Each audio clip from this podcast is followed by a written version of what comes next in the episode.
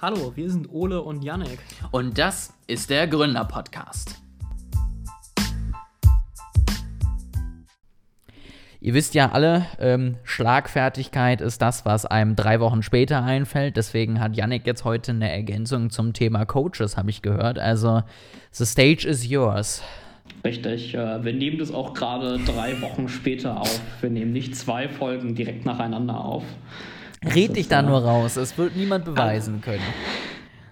Alle Folgen sind stets direkt vor Veröffentlichung aufgenommen. Wenn ihr die aufploppen seht bei euch in der Podcast-App, dann äh, sind wir gerade erst vom Schreibtisch quasi aufgestanden. Wir nehmen nie auf Vorrat auf. Wir, wir haben so einen so Hack, haben wir so entwickelt, so ein Programm, dass das sozusagen direkt einfach geschnitten und gestreamt wird äh, zur selben Zeit. Richtig. Und deswegen hört man jetzt sozusagen gerade schon das Intro, was ich gerade gemacht habe, direkt online das ist eine KI, die das alles für uns schneidet. Wir müssen das gar nicht mehr selber machen. Nee, und dann braucht es halt ja nichts äh, Verstand, damit der Inhalt kommt. Und jetzt Coaches.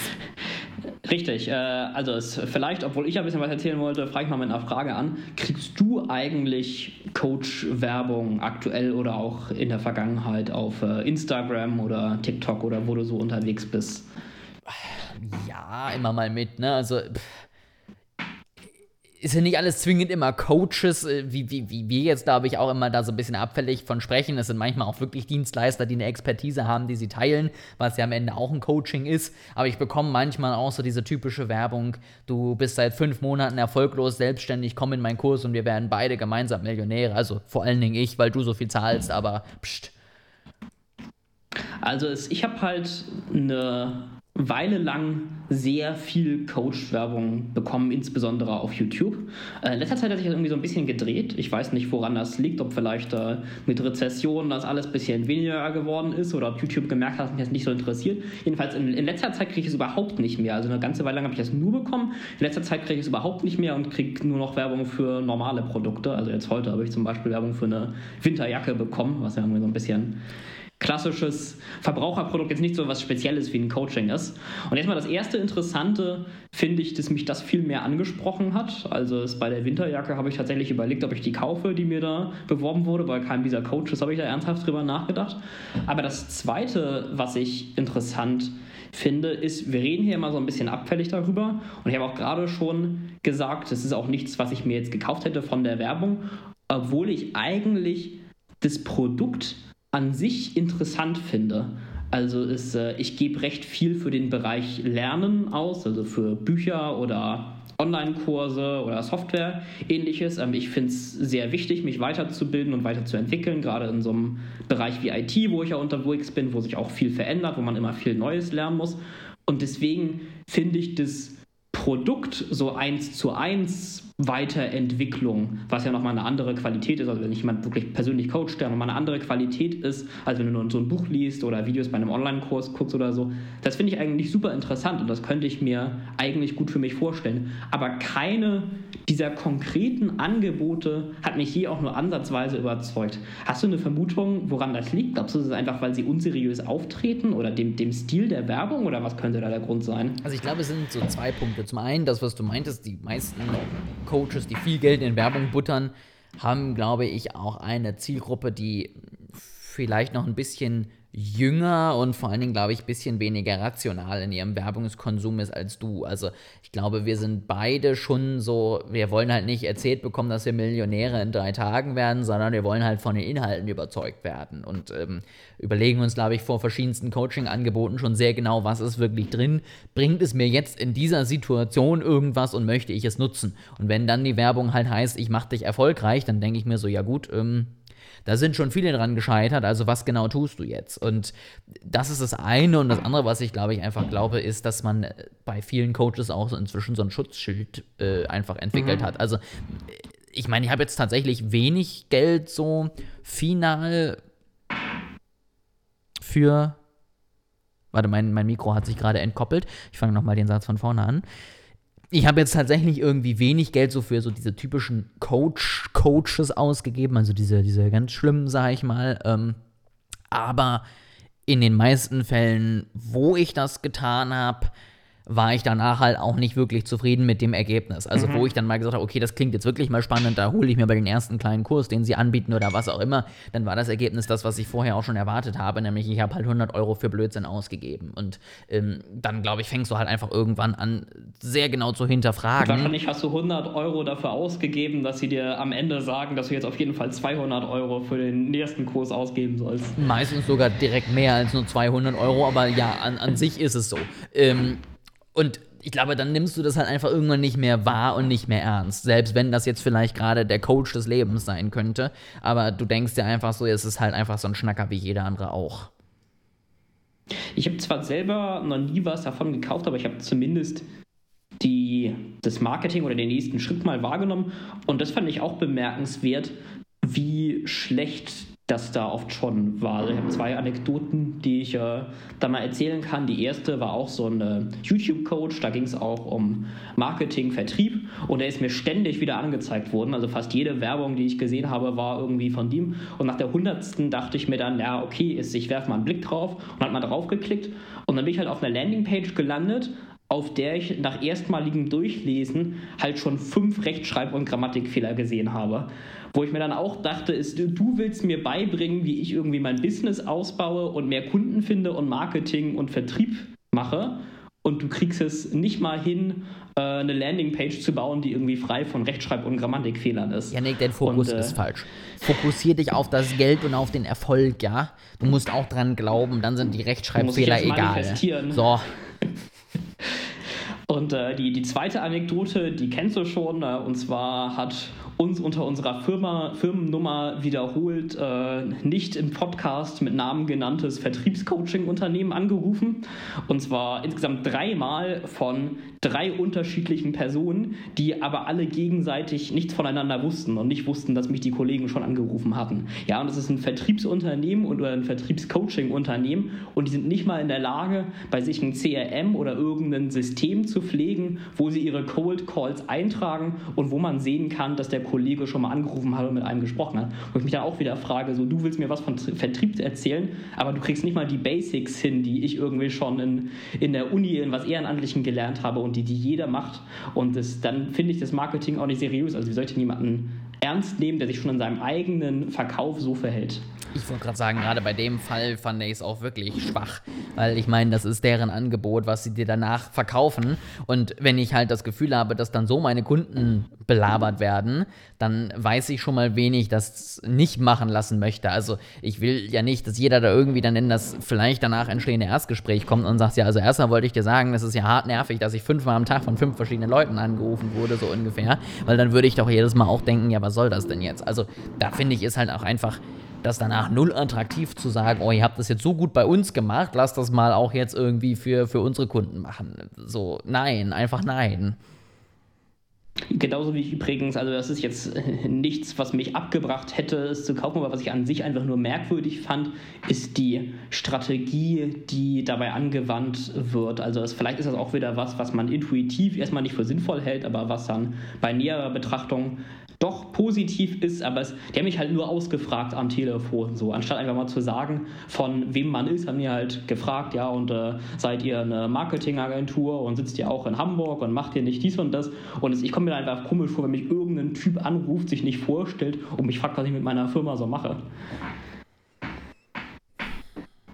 Das stimmt. Also klar ist es natürlich grundsätzlich irgendwie wichtig, dass man den, den potenziellen Kunde versteht, dass man ihn fragt, dass man weiß, worum es geht, ähm, dass man weiß, wer er ist und äh, was ihn vielleicht ausmacht, dass man natürlich auch das Angebot, was man dann am Ende pitcht, irgendwie besser darauf anpassen kann. Aber ich finde halt bei einem ganz Cold Call sollte ich mich vielleicht zumindest einmal kurz vorstellen. So, und dann kann ich ein paar Fragen stellen, dann kann ich am Ende irgendwie sagen, okay, jetzt kurz mehr zu uns, weil natürlich erstmal der Kunde im Fokus liegt und nicht, nicht, ich, nicht ich selber. Aber Du saßt da wahrscheinlich dann 20 Minuten, warst so, mit wem rede ich hier überhaupt? Und äh, warum interessiert diese Person das? Und das sorgt dann natürlich für Verwirrung und das möchte man natürlich auch nicht. Also, wobei. Also, ich, ich sehe schon, ich sehe schon die Notwendigkeit, jemanden in ein Gespräch zu verwickeln, aber ich fand da war es auch einfach schlecht gemacht. Also ich habe, äh, wie gesagt, in der Uni ehrenamtlich für eine Organisation ein bisschen was im Bereich Sales gemacht und da hatten wir zum Beispiel einen Stand bei dieser Einführungswoche für Erstsemester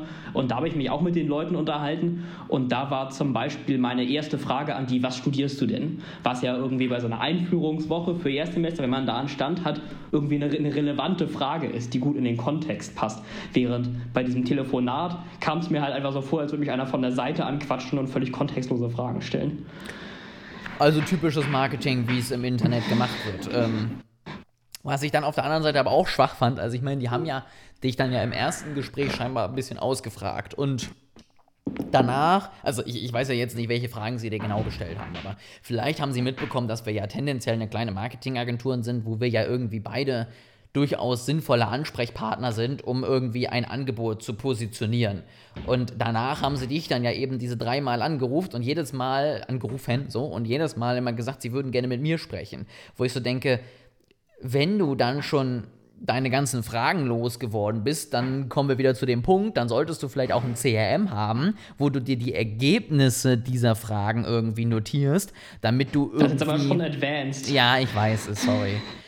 Genau, also damit dann irgendwie die danach stattfindende Ansprache auch wirklich angepasst ist. Wir hätten ja mit anfangen können, überhaupt schon mal zu notieren, dass sie schon angerufen haben. Und das ist, äh, das ist jetzt schon der fortgeschrittene Kurs, den du gerade machst, oder? Ja, soll, gut. Soll ich bei denen mal anrufen und fragen, ob du sie coachen kannst? Ja, bestimmt. Ich, ich, warte, ich, ich lasse äh, ChatGPT noch kurz einen Slogan dazu schreiben und dann schicken wir den, den hin. So, äh, dann aber genug über Coaches und Coaching und Verkauf gesprochen. Dann äh, leiten wir mal über zum eigentlichen Hauptthema des heutigen Podcasts, das du mitgebracht hast. Ja, ähm, was möchtest du denn? Ich meine, wir sind ja gerade schon so in der Coaching-Ecke. Möchtest du ein bisschen Life-Advice oder möchtest du ein bisschen aufs Thema Marketing eingehen?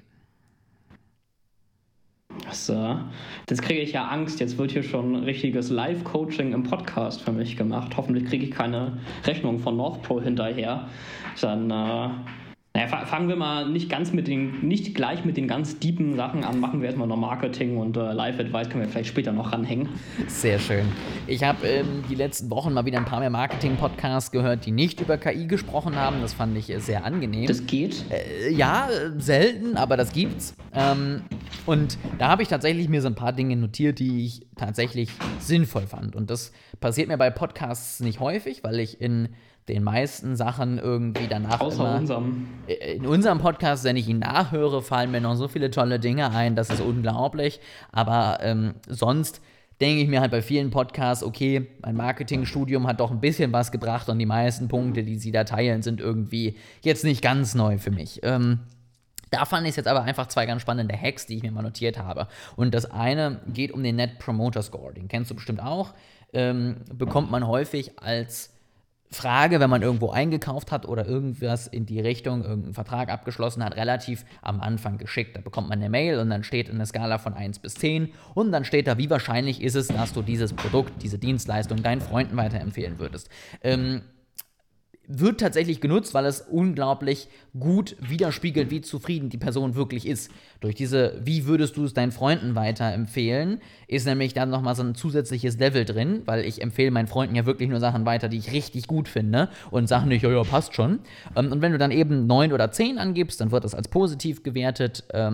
Ähm, 7, 8, manchmal auch 6 ist neutral und alles darunter ist negativ. Und am Ende bekommt man dann eben einen Wert, ähm, entweder in Prozent angegeben oder in Punkten oder wie auch immer, der positiv, negativ, äh, sehr positiv oder sehr negativ sein kann. Ähm, und da war tatsächlich jetzt der Punkt, und das fand ich ganz spannend, dass halt viele. Darf ich ganz kurz was einwerfen, bevor du äh, weitergehst? Das, äh, das, hat mich nämlich gerade daran erinnert, ich habe letztens auch, als ich mit nicht namentlich im Podcast genanntes Reiseunternehmen auf Reisen war, habe ich einen Feedbackbogen hinterher bekommen, wo auch genau der Net Promoter Score an abgefragt wurde. Und das ist ja, wie du gerade gesagt hast, also 1 bis 10 und 10 und 9 zum Beispiel sind die positiven und so weiter.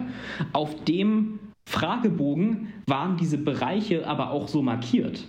Und das fand ich total merkwürdig, weil der, der ganze Sinn von diesem Net Promoter Score ist doch eigentlich, dass die Leute vielleicht noch ein bisschen nett sein wollen und wenn sie es total scheiße fanden, vielleicht noch eine 5 oder so geben, was schon im negativen Bereich dann ist. Derjenige, der es auswertet, dann ja aber dadurch quasi die, die ehrliche Auswertung machen kann. Also nur derjenige, der es auswertet, weiß, 10 und 9 ist positiv, 8 und 7 ist neutral und so weiter. Aber auf diesem Fragebogen war 10 und 9 unten so ein bisschen mit grün und empfehlen markiert und 8 und, äh, 8 und 7 dann mit neutral und gelb und so weiter. Das fand ich total komisch.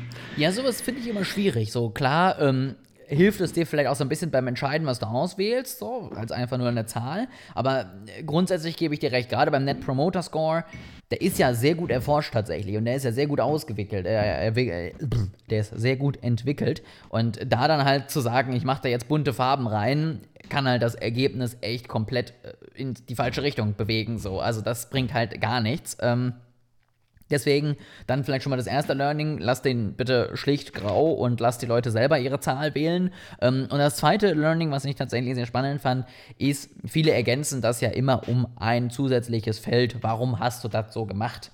Und es klingt so logisch, aber es machen tatsächlich die wenigsten guckt euch nicht nur das Ergebnis an, sondern lest euch die Sachen auch mal durch. Ja, also viele fragen halt immer unglaublich viele Datenpunkte ab und gehen danach dann vielleicht auch noch mehr ein bisschen in die Richtung, ähm, gib nochmal genauere Informationen zu den einzelnen Unterpunkten. Wie war die Kabine jetzt bei, bei deinem Reiseunternehmen? Wie war das Essen? Wie war das? Wie war dies? Sondern vielleicht einfach mal ein Freifeld lassen, einfach schreiben, warum hast du das jetzt so ausgewählt? Und dann hat man eigentlich eine relativ gute Übersicht über A-Punkte, die richtig gut sind, die Leute dazu bringen, dass sie es weiterempfehlen. Oder eben bei allem, was unter 6 ist, Punkte, die halt wirklich verbessert werden müssen. Und bevor man dann ewig und stundenlang Leute eine Umfrage ausfüllen lässt, einfach dieses eine Feld und damit einfach mal bauen und damit einfach mal optimieren, bevor man irgendwie in die nächsten Schritte geht. Und es klang, fand ich, ja im ersten Schritt so logisch, aber es ist halt scheinbar wirklich so, das war halt jemand, der genauso eine Marktforschung macht und irgendwie 80% der Unternehmen, die den Net Promoter Score nutzen, die nutzen dieses Feld halt nicht für irgendwas. Deswegen dachte ich mir, teile ich das hier nochmal, falls ihr zu diesen 80% gehört. Lest euch doch mal durch, was die Leute da schreiben. Es könnte euch sogar weiterhelfen. Ist dieses Feld in der Form so vorgesehen im Net Promoter Score? Das heißt Teil des Net Promoter Score oder war das jetzt quasi eine zusätzliche Idee? Es ist meistens was, wenn du, also ich kenne es auch bei vielen Befragungen, was danach halt dann kommt. Also zum Beispiel, wenn du bei Apple auch einkaufst, bekommst du danach ähm, einen Net Promoter Score. Ganz spannend, bei Apple immer nur 1 bis 5, weil sie nur ein Feld sozusagen haben wollen, was wirklich eine Empfehlung ist und alles andere ist neutral oder negativ. Mhm. Ähm, und da hast du eigentlich immer dieses 1 bis 5 und du hast danach immer ein Freifeld, was optional ist, was du eben ausfüllen kannst. Und da ist es dann tatsächlich so, das hast du bei vielen Umfragen meistens auch eben optional, aber du hast eigentlich immer oder sehr, sehr häufig dieses Feld, wo du ein bisschen was dazu schreiben kannst.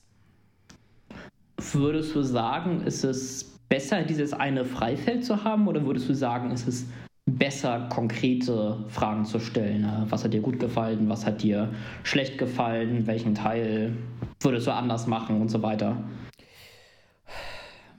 Ich glaube tatsächlich, beides kann seine Vor- und Nachteile haben. Ich glaube, wenn du konkretere Fragen stellst, bekommst du mehr Antworten, ähm, die dann auch wirklich dieses Textfeld ausfüllen, weil ich glaube, bei so einem sehr allgemeinen Textfeld sind halt viele so, pff, ja, keine Ahnung, was ich da jetzt reinschreiben muss, dann lasse ich es lieber. Ich glaube tatsächlich, bei einem allgemeinen Textfeld bekommst du natürlich auch noch mehr Impulse, die dir selber nicht einfallen, weil ich sag mal, geschlossene Fragen oder geschlossenere Fragen, die kannst du ja immer nur so gut stellen, wie mhm. du selber Ideen hast, was du fragen möchtest. Wenn du aber gar nicht weißt, was das Problem oder das Gute sein könnte, dann schränkst du dich natürlich mit genau vorgegebenen Fragen immer doch ein.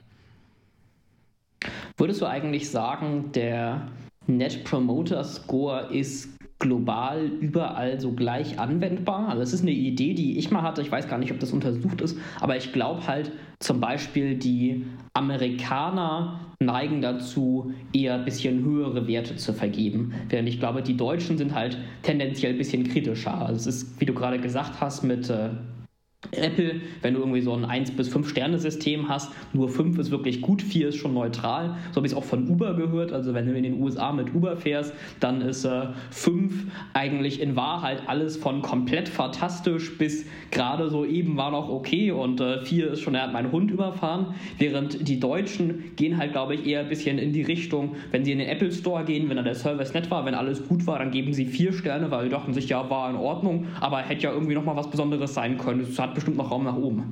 Das, äh, definitiv zu 100 Prozent. Also ähm, Amerika immer alles fantastic, amazing, great, was auch immer. Und bei Deutschland, also ich, ich liebe das ja auch, das müsst ihr echt mal machen. Ähm, so Bewertungen äh, aus Deutschland durchlesen, auch so bei Reiseattraktionen oder ähnlichem. Also da wird dann erzählt, wie toll das war und es gab sogar eine Überraschung, ein Getränk umsonst und der Service war so nett und der Einlass war schnell und es war perfekt und der Ausblick war fantastisch. Drei von fünf Sternen.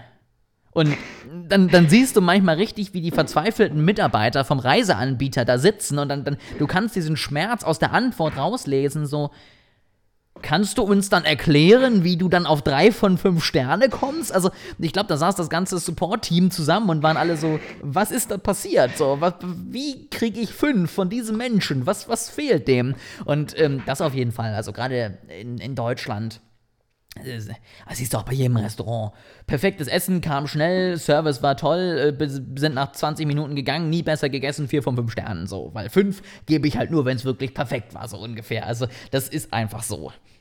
Obwohl ich sagen muss, ich, ich traue mich jetzt schon gar nicht mehr, das zu sagen nach deinem letzten Kommentar, aber ein bisschen bin ich auch so, oder ich gehe zumindest mehr in die Richtung. Also ich, ich finde, der Sinn von einer Skala von 1 bis 5 ist ja nicht, dass die die höchstmögliche Bewertung noch okay umfasst und die zweithöchste schon eher negativ beinhaltet. Mhm. Also ich bin, glaube ich, nicht so extrem, wie du es gerade gesagt hast, aber ich bin auch nicht, wie es in den USA oft ist. Also wenn, wenn ich es mittel bis leicht positiv fand, dann gebe ich auch nur vier Sterne, dann gebe ich auch nicht fünf Sterne.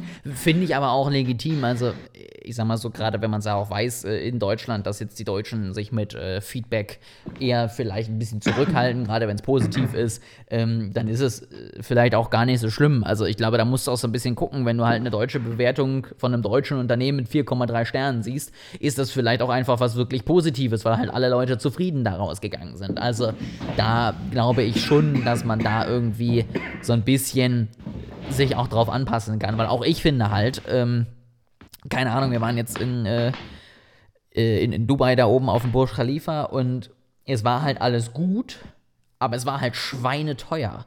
Und da erwarte ich halt eigentlich mehr. Also wenn ich pro Person halt nicht nur 30 Euro zahle und dann halt alles okay bis gut ist, dann gebe ich halt keine 5 Sterne, weil dann passt halt das Preis-Leistungs-Verhältnis nicht so. Und ähm, da finde ich, kann man dann schon so ein bisschen irgendwie auch mal sagen, warum soll ich dafür jetzt eben die volle Punktzahl geben, wenn es eben nicht perfekt war, wenn ich stattdessen am nächsten Tag irgendwo bin, wo ich vielleicht dasselbe zahle, aber dafür irgendwie, keine Ahnung, einen persönlichen Ansprechpartner, eine Flasche Wasser und was zu essen bekommen habe, so, dann möchte ich diese Attraktion ja auch gerne besser bewerten. Und das kann ich ja nicht, wenn ich schon fünf Sterne vergeben habe.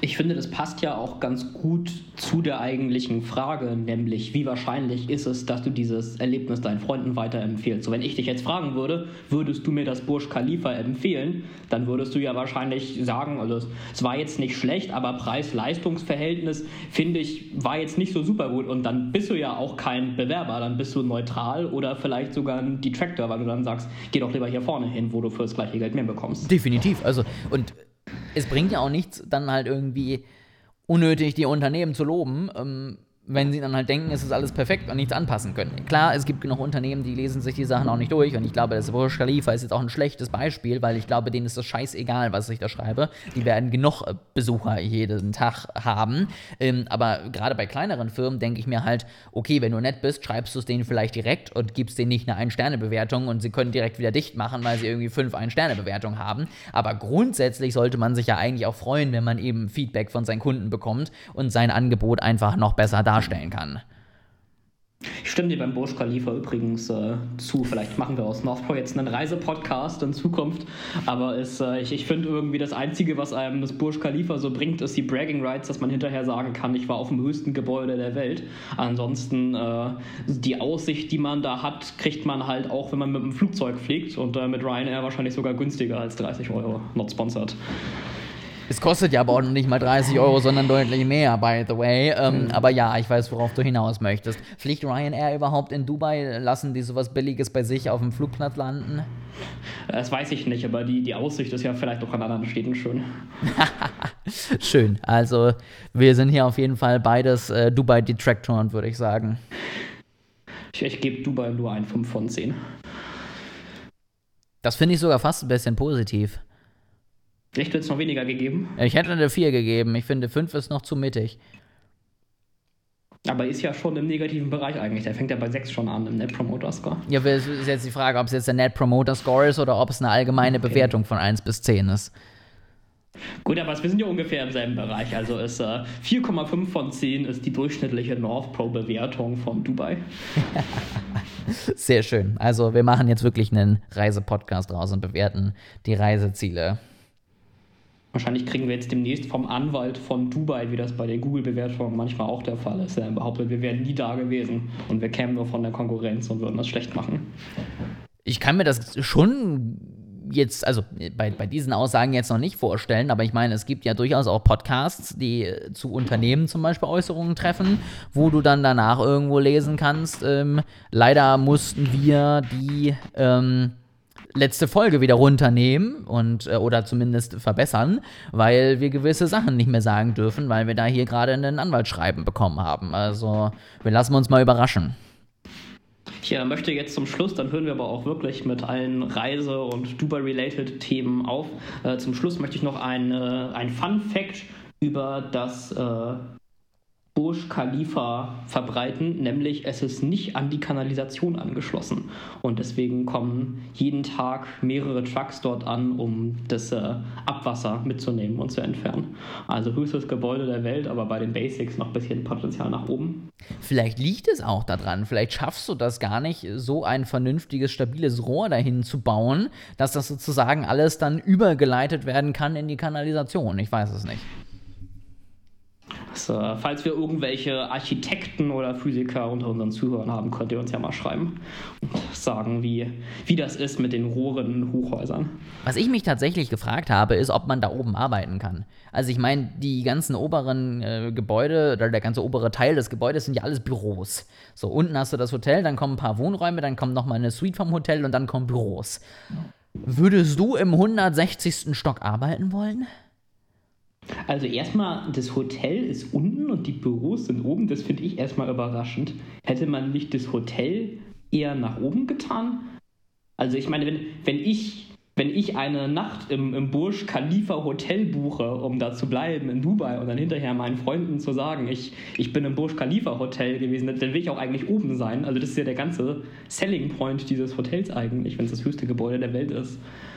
Aber es, äh, um deine Frage zu beantworten, also ich arbeite ja im 28.